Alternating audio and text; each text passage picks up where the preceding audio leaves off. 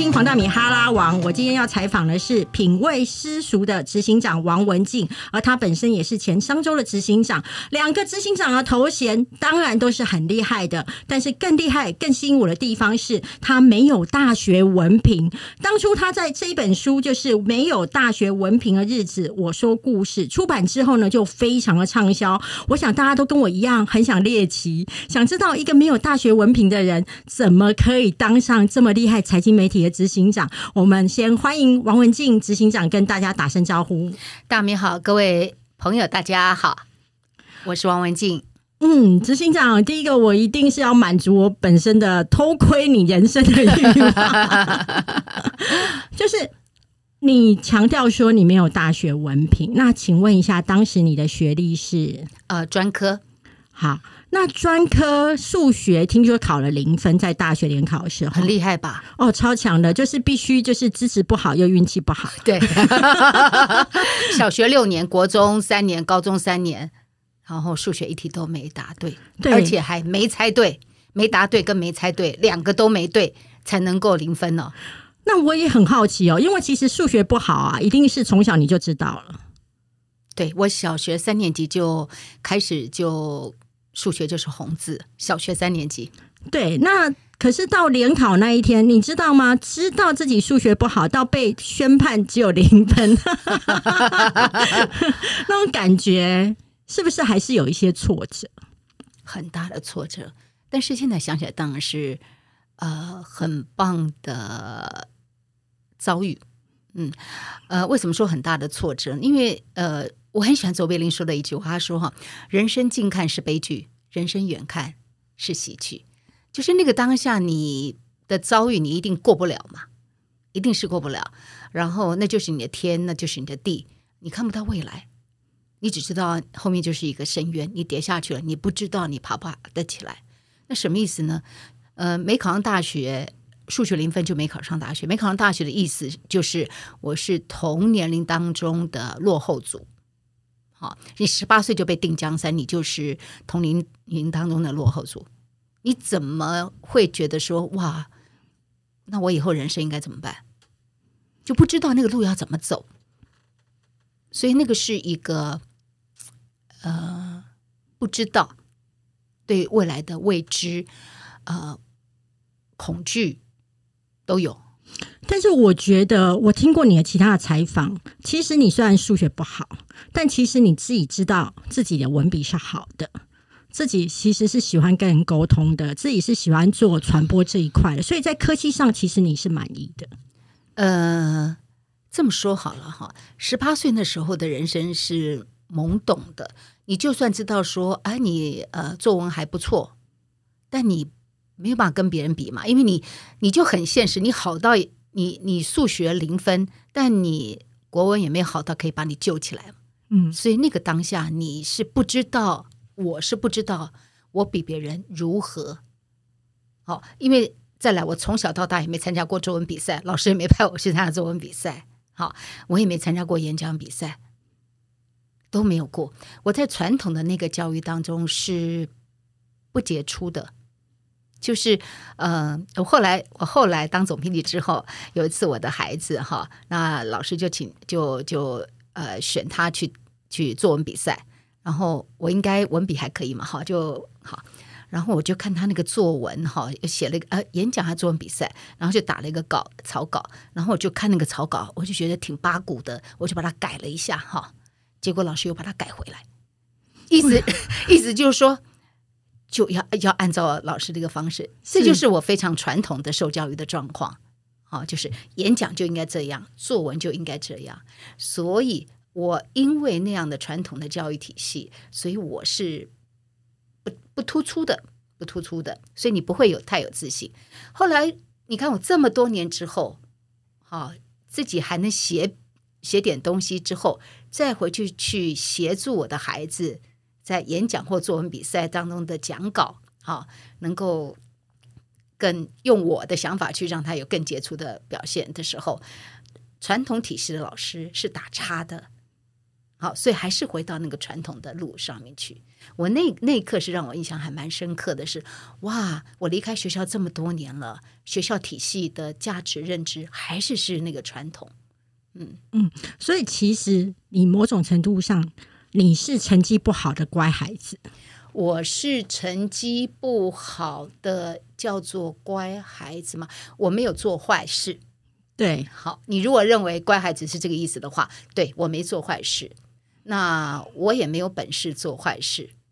OK，那这么认命跟这么安分的你，然后当大就是说专科毕业之后就已经开始要求职了嘛？嗯，求职的路顺吗？毕竟你那一张文凭其实并不能够帮助你飞翔。我我不知道可不可以用认命来讲，就是说，那你那你不接受，你能怎么样？而且你也没觉得你我我也没觉得我有什么了不起，嗯就是呃，在那个那个状况之下，你一直被排名，哈，然后就就是这个状况，所以你是你不知道你跟别人状况，因为考试没有办法考逻辑嘛，考试没办法考逻辑，考试没有办法考企图心，哈，考试没有办法考挫折耐挫力，这都是我们后来哈在人生职场上面，其实更大的竞争力是在这个地方。考试只能够去考，在传统的啊，主要考的就是你的背诵能力、你的记忆能力。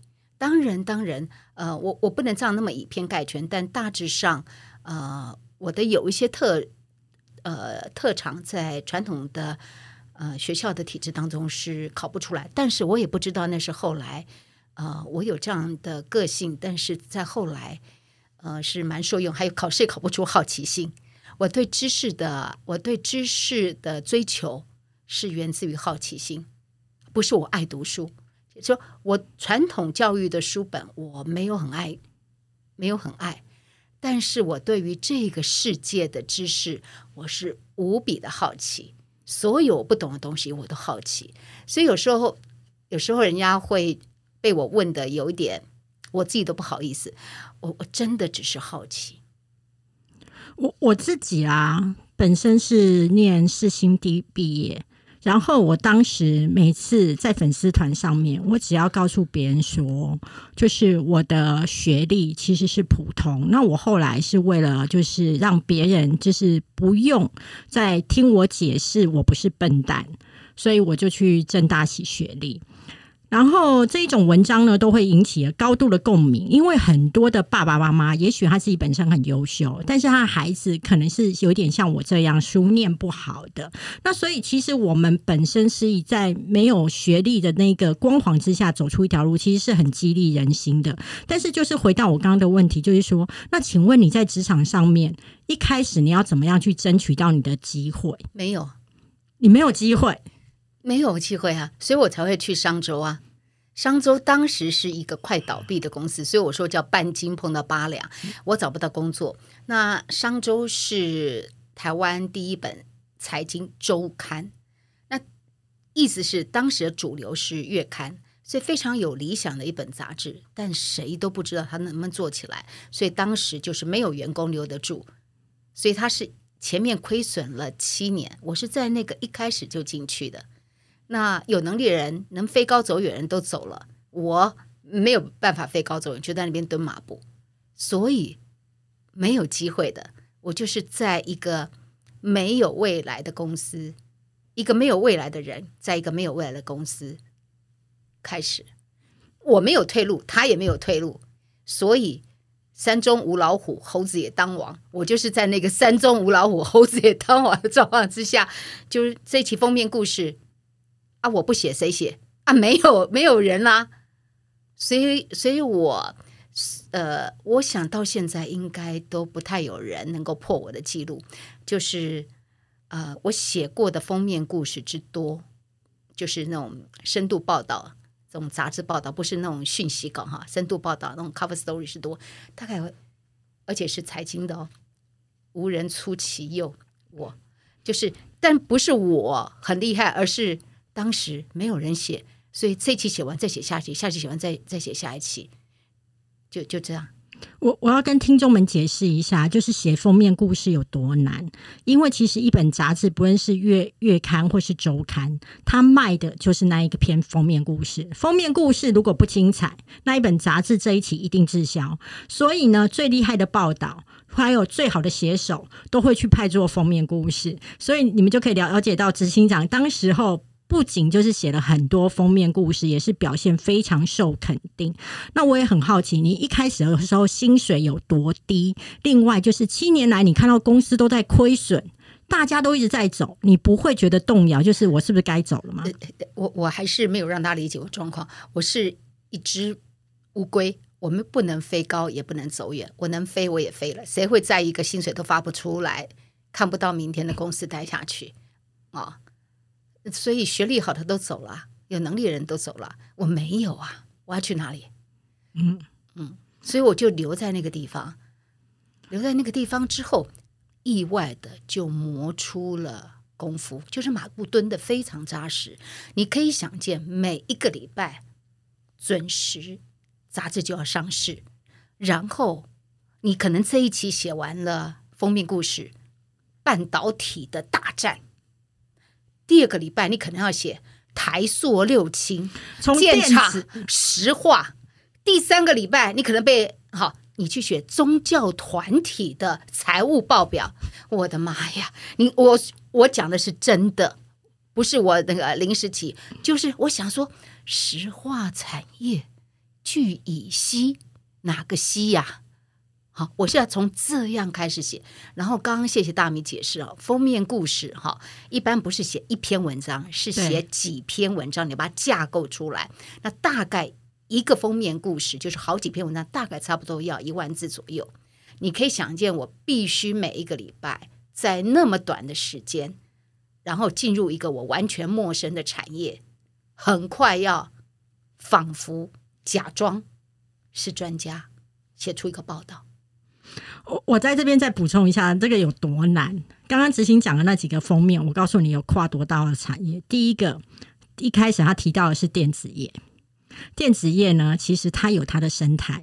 第二，他提到台塑是传统产业。再来就是宗教的呃宗教当封面的时候，他又要去梳理那个脉络跟他的崛起，所以等于他每个礼拜都在去强迫自己，是吧？重新上一堂，就是他自己要摸索出来这堂课，然后还要就是就是像他说的，就是要假装我懂，然后我要传递给读者是最新的讯息。呃，这是一个挺好的磨练，就是说，第一你不写，那谁写啊？就能能走人都走了吗？好。所以你就你就必须写，你如果不写，那你就薪水拿不到了嘛，对不对？好，好，这所以这没得挑剔工作的。第二，这个方式哈，所以我其实后来在工作上，我最讨厌人家说不可能，好难哦。我很讨厌人家这样说。我说又不是要去火星，有什么难的？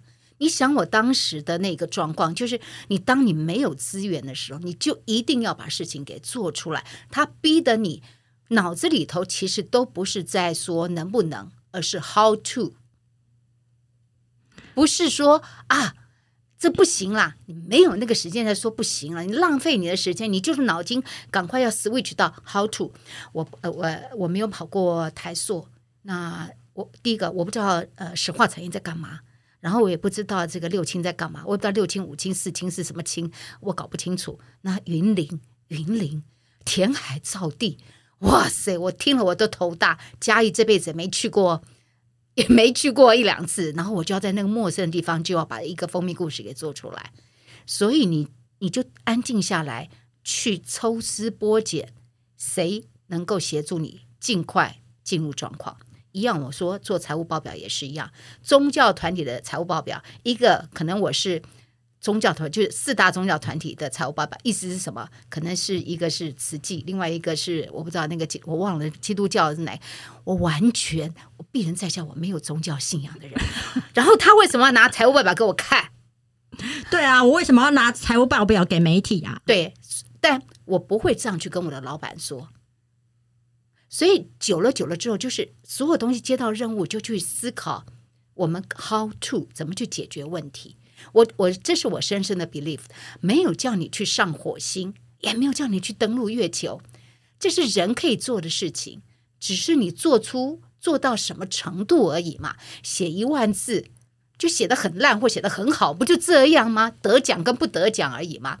你一开始写不出来太好，但慢慢慢慢慢慢，你一次两次的练习，你会越来越找到没有路能够找到路的那一个态度。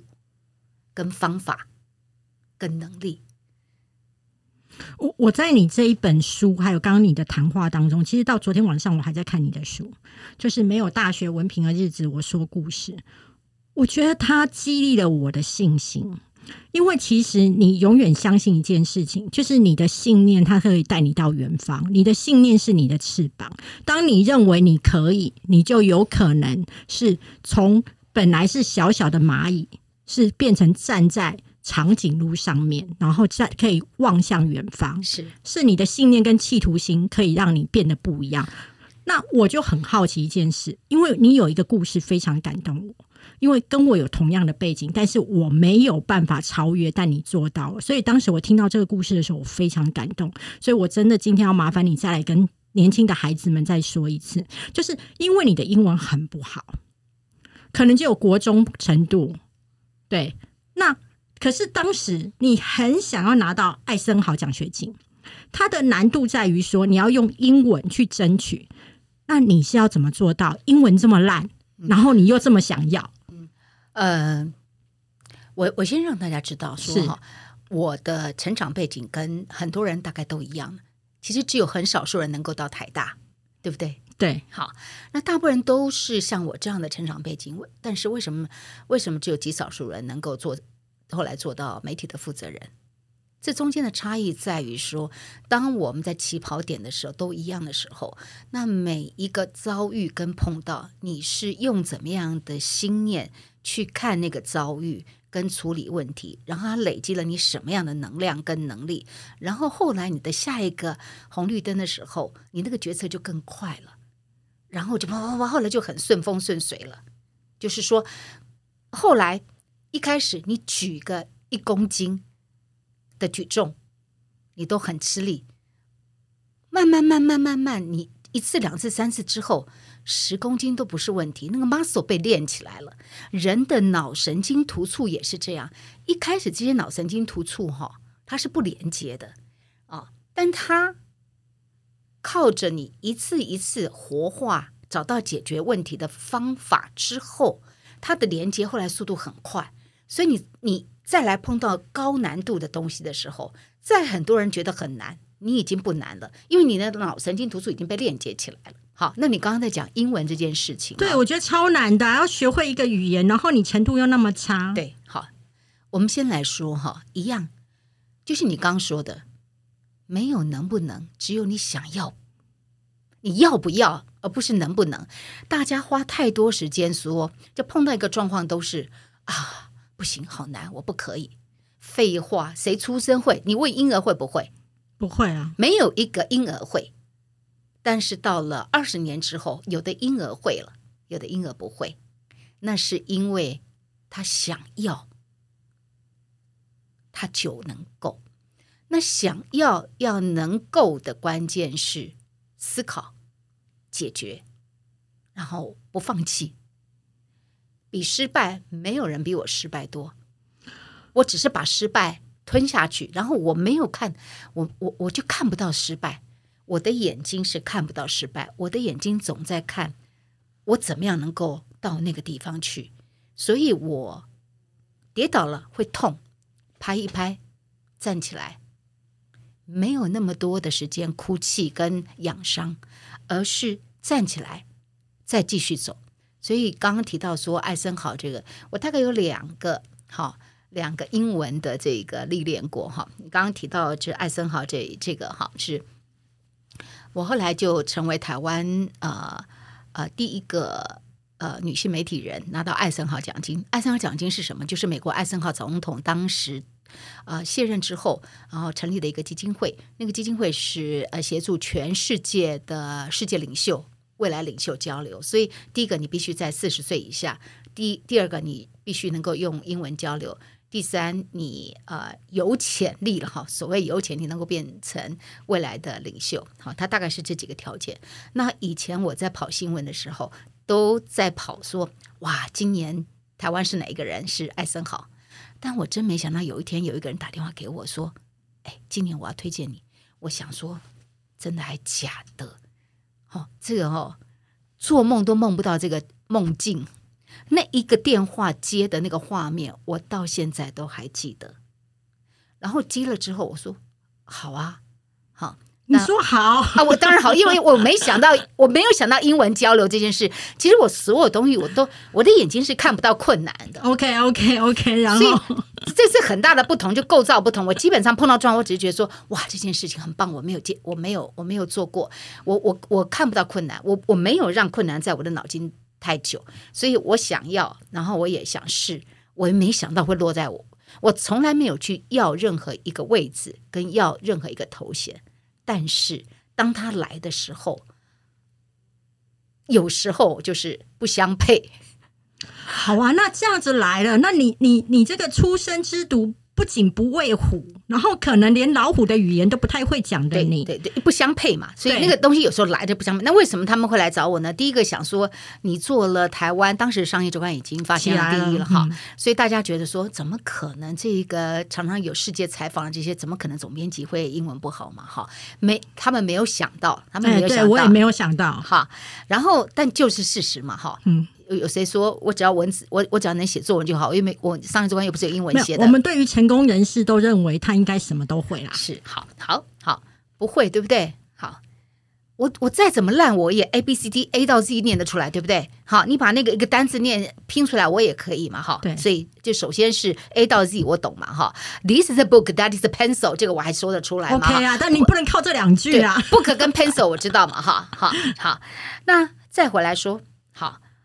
要去，他首先有个面试，所以他推荐我，然后要啊费从费城总部要面试，所以我要经过面试，他要用英文面试，因为那要进行国际交流，所以不是推荐就能够成，所以我只是台湾的候选人，所以那那个过程当中，我我在面试之前，我就先做了第一个动作，想象我是考考试官，我说了我要通过那个面试是第一关嘛。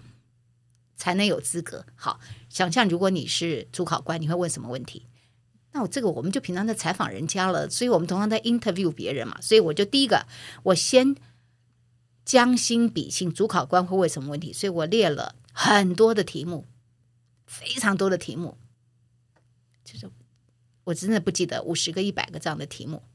列中文完了之后，跟答案完了之后，我请同仁帮我翻成英文，我就背呀。啊这件事，这这就这样。第一个，你想他会怎么做？其实那就是一个赛局嘛，他会怎么出招？然后你再想，那他这个出招你要怎么去回应？好，所以第一个要思考，第二要下苦功。所以我英文是这样背出来的，就是这样，没有捷径。你就是。靠硬背，然后拿下来这个。我我后来去那个呃英文演讲，我后来也做了几次的国际的英文演讲，也是硬背出来的。但是也找到了，因为我也不是一次就成功，我也像丢脸丢了很多次，那也都是每一次屡败屡战，哪有那么幸运可以一次就成了？所以跌倒了，痛、难过、丢脸，会一定有，一定有。但没问题，站起来。所以现在英文演讲哈，我大概知道那个诀窍。所以这个一定嘛，我刚刚讲说，我因为英文本来就不是我的母语，所以我一定是先从中文思考完了之后，再把它翻成英文。翻成英文之后，那你就去背嘛。所以艾森豪，我去艾森豪的时候，那个面试通过是来自于我死背，这是第一个。但是到了那边的时候，他的就是在美国参访，就等于艾森豪的访问学人嘛，哈。然后，呃，我们叫艾艾森豪 Fellowship。然后我们在那个地方，呃，这几个月拜访不同的，呃，你想见的美国的这些翘楚，哈，你就去。我每一个去见的人，一样要用英文交流。我在台湾都把我要。我等于读了一个硕士论文，半个硕士论文，什么意思呢？所以后来我能够在台大新闻研究所教书，跟这是很有关系的。台湾人大概没有人像我对于美国媒体的状况理解好。那这个理解来自于不只是我当时去艾森豪取经，更是取经之前的准备。我为了要准备我要见什么人，所以我要大量的去读很多的资料。当然，我也我也读不懂。读不懂就找读得懂的人，所以我就请了英文老师，然后就教我看国际的东西，就陪我看，然后我才能够过滤出来我要拜访谁。然后这个你看，随随便举个例子，艾森豪美国总部会帮你安排，但你要说你要见谁呀？你总不能每个人都说我要见那个 CEO，对不对？因为你总是要带东西回来，是你要学到的东西。那所以，比如说以以迪士尼来讲，这个国际总部，这个国际公司跨公司有多大？乐园是一块，电影是一块，哇，他那个、那个、那个、那个集团是这么样的庞大，那你到底要见谁？所以你从你就是整个了解这家公司的状况，然后进入董事会去看，然后看组织结构、组织架构，然后再再就这样一层一层一层的去把这家公司也搞清楚，然后它的历史，好，然后最后才会拟出。你要见谁？然后你要跟他访问什么东西？就是你要访问他什么东西？真心讲，我从你的访谈当中，我可以感觉到一件事情，就是你是一个很硬钉的人，就是任何的任务来到你手上，你只想的是我要如何把它达成。这个目标以及把它顺利完成。如果人生假设它是一个有剧本的东西，我认为你是一个非常棒的演员。就是不管任何多烂的剧本拿到你手上，你都会觉得我要把它演好。我我不会用“跟”这个字，就是我我还是回来说，我觉得人生就来走一遭嘛，哈。我不愿意我这一辈子呃有一些呃先天条件的不足，然后我就困在某个角落，看不到世界的精彩，所以。当每一个可能的遇到，我从来不敢孝心，我不敢奢想，嗯，但是我很努力的把每一个机会接住，做好。第一个就是说，其实你本身，你刚刚用孝心，所以我会认为你是知足又认份的个性，呃。我我你你刚刚在讲到英文这个状况，后来我就通过了，所以我刚刚没有讲的最后的结论是，我的英文是所有这一个国际去的人当中最烂的一位。好，那一开始大家在做交流的时候，我根本都不太敢讲，因为就就那个程度背完了之后也就这样了。平常我总不能见到你，哎，Hi，How are you？Fine，Thank you。啊，This is Winnie。哎，不是，哎，就就就这样也也讲不下去了。然后后来那个。但你就是碰到人，而且有些人真的好精彩，然后就想再多讲一点，这就是讲不出来。但这样，但是在美国也待了几个月嘛，所以就这样硬这样逼着逼着逼着，每一次也就这样就就就就还就还可以有模有样了，就慢慢慢慢慢慢慢慢就可以。后来在艾森豪，我想我是那一届的艾森豪当中收获最大的，因为我条件最差。所以我必须比别人更努力，所以，所以在最后结束的时候，我说最后几乎我就觉得好像是完成了一半个硕士论文。那也因为有这样的基底，后来很偶然的机会，呃，我先补充一下，我虽然是专科毕业，但是后来我呃去台大读了 EMBA，所以是商研所毕业，所以有硕士的文凭。那后来也因为艾森豪这样的一个呃经历。回来之后，台大新闻研究所也就找我去教书，所以我没有大学文凭，我到现在还是没有大学文凭，但我有硕士文凭。好，然后我在台大新闻研究所教书，那这个东西也是，老实说，我没有大学文凭，后来做到总编辑，我也没想到没有大学文凭，我后来可以做总编辑。那因为做总编辑就开始得了四十多座的奖，所以大概。就稍微有一点，好像大家就稍微能见度有了，有了之后，哎，就旁人就说，那你要不要去补修学历嘛？哈，所以后来就，哎，朋友就这样把那个台大的 EMBA 的这个考试的那个资料就放在我桌上，说去，好，啊，好吧，啊，就在那边就填一下王文静，然后就就去啊，就考上了嘛。那这是你谦虚，我很好奇，说像你这样子啊，就是又坚定又好奇，然后又有毅力啊，你觉得是你的家庭背景给了你怎么样的养分？嗯，你家富裕吗？呃，不富裕，那个年代没有所谓富裕，嗯但也不穷，就小康了，是，就公务员小康。嗯、说实在，真的还是真是好奇，就真的没有什么，所以我我是一个还还不错的记者，哈、呃，就是好奇，好奇让我对于人好奇，对于所见好奇，然后我不会让好奇停在那个地方，我把好奇会转换成知识。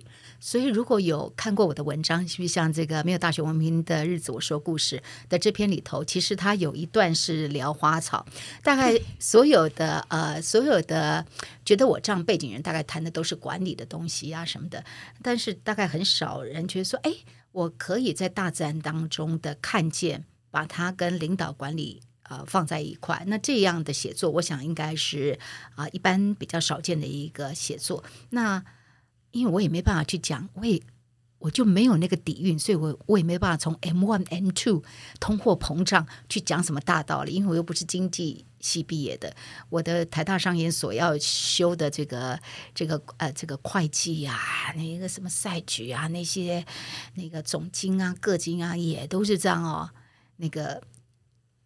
过不了的微积微微积分，我微积分也是背背出来的。所以我想问一下，亲爱的贝多芬，那再怎么样嘛，哈，你后来爬上的那个位置总是大家仰望的。那我我要帮所有的那个我的听众们来询问一个问题，就是说，有很多人可能自己的学经历也不是那么好。那有些人的学经历很好，那你在面试的时候，你在如何看待这两种人，或者是说你怎么决定你要用这个人？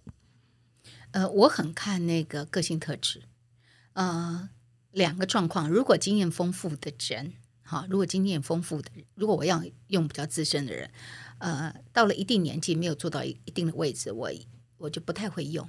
为什么？你到了一定年纪，你还做不到一个位置，你你你总不能说你学历不好，你总不能一直说你碰不到好的老板吧？那所以一定都是都在外归因的状态，不是内归因嘛？就像我刚刚说，碰到问题不要外归因，一直在找外面的因素，然后合理化自己的行为，一定要回到反省。我我能够屡败屡战，我有一个很大的特质，我刚刚没说，我的反省力还蛮强的。因为我不希望我自己一一直失败，所以我只要一败，我一定会去看我问题出在什么地方。然后后来又练习了之后，我每一次要出招之前，我先看那问题我怎么输，我会怎么败。后来练习的更好的时候，我会怎么败，然后就不要像国父还拜十次。好，然后那么那个，当然就是先要做之前，先先看说这个事情如果会败，会怎么败，会出在哪个状况。然后这也是思考力的训练，对。那等于说，你认为如果一个人已经到呃一定的年纪，然后也没有坐上一个很好的位置，那你又是要一个资历丰富的人，其实你比较就不会考虑。我宁愿用比较没有经验的人，因为你到了一定状况之后，你没做到一定位置，你的负面能量都有了，因为你已经养成了一个状况，就是外归因，而不是回到检讨自己，然后一定防卫心都很强的。那那我也很好奇，那假设今天哈，如果呃他是你要是一个要一个比较没有经验的人，那两张履历表送上来，它的差异点，我我刚刚说，那主要要看说我当时要的是什么位置。所以，如果是我需要一个比较资深的一个人的话，我会我会看他的那个，我我觉得心理素质还蛮重要的，那个心理素质是挺重要的。然后再来，我就说，呃，人生当中哈，我们刚说嘛，婴儿什么都不会，到二十岁的时候，有些婴儿就会。做一些事，但很多婴儿还是不会做一些事情。到了四十岁更是了。到了四十岁的时候，人生差不多剧本都写的差不多了，所以到那个时候你要用它的时候，如果如果他的这个四十岁还做不到一定位置的人，一定是那种个性外归因很强的。碰到状况先想，哇啊，这不可能，这个什么问题？就是脑筋里的反射动作已经都变成那样了。那那这样，那那工作起来很辛苦嘛，好。那所以有时候，有时候我都宁愿是用这个白纸，对，就是呃，资历没有很深，他基本上愿意对世界好奇的，他没有太多的不可以。因为当你被很多东西设限不可以，哇，这个路好难走。我因为我自己本身就不是一个不可以的人，所以我不喜欢不可以。我比较喜欢说，哎，好，我们现在要去那个地方，我们来看怎么办到，how to。所以我花比较多力气是，那我们怎么办到？好，那哪里可能会出状况？我们应该怎么办到？嗯，所以就是你做到什么位置，你很重要，是你个性的心态影响你的格局吧？嗯，好。如果呢，大家呢刚刚听了我们的执行长的这一番话呢，我相信呢一定会觉得热血沸腾，然后会觉得说哇。原来我人生当中，如果不能够达到什么，或是我不能成就我的一些梦想，其实可能就是我没有像执行长这样 always 在想说我要怎么解决问题。那我非常推荐大家就是去买我们执行长的这本书《没有大学文凭的日子》，我说故事。那这一次是三彩出版社出版。那如果你想要购书呢，就会在资讯栏当中呢就会有这个资讯连接，就是有购书连接。但是呢，哎，这么精彩的执行长来到我们的节目呢，我们当然是不能只做。一集啊，我们下一集要来请我们执行长谈谈他另外一个非常厉害的地方，因为他被誉为最会说故事的执行长。到底故事要怎么样说的好，说的迷人，然后以及能够每个礼拜都有专栏的产出呢？我们待会再来拜托执行长。谢谢执行长，谢谢大米，我们下次见，谢谢。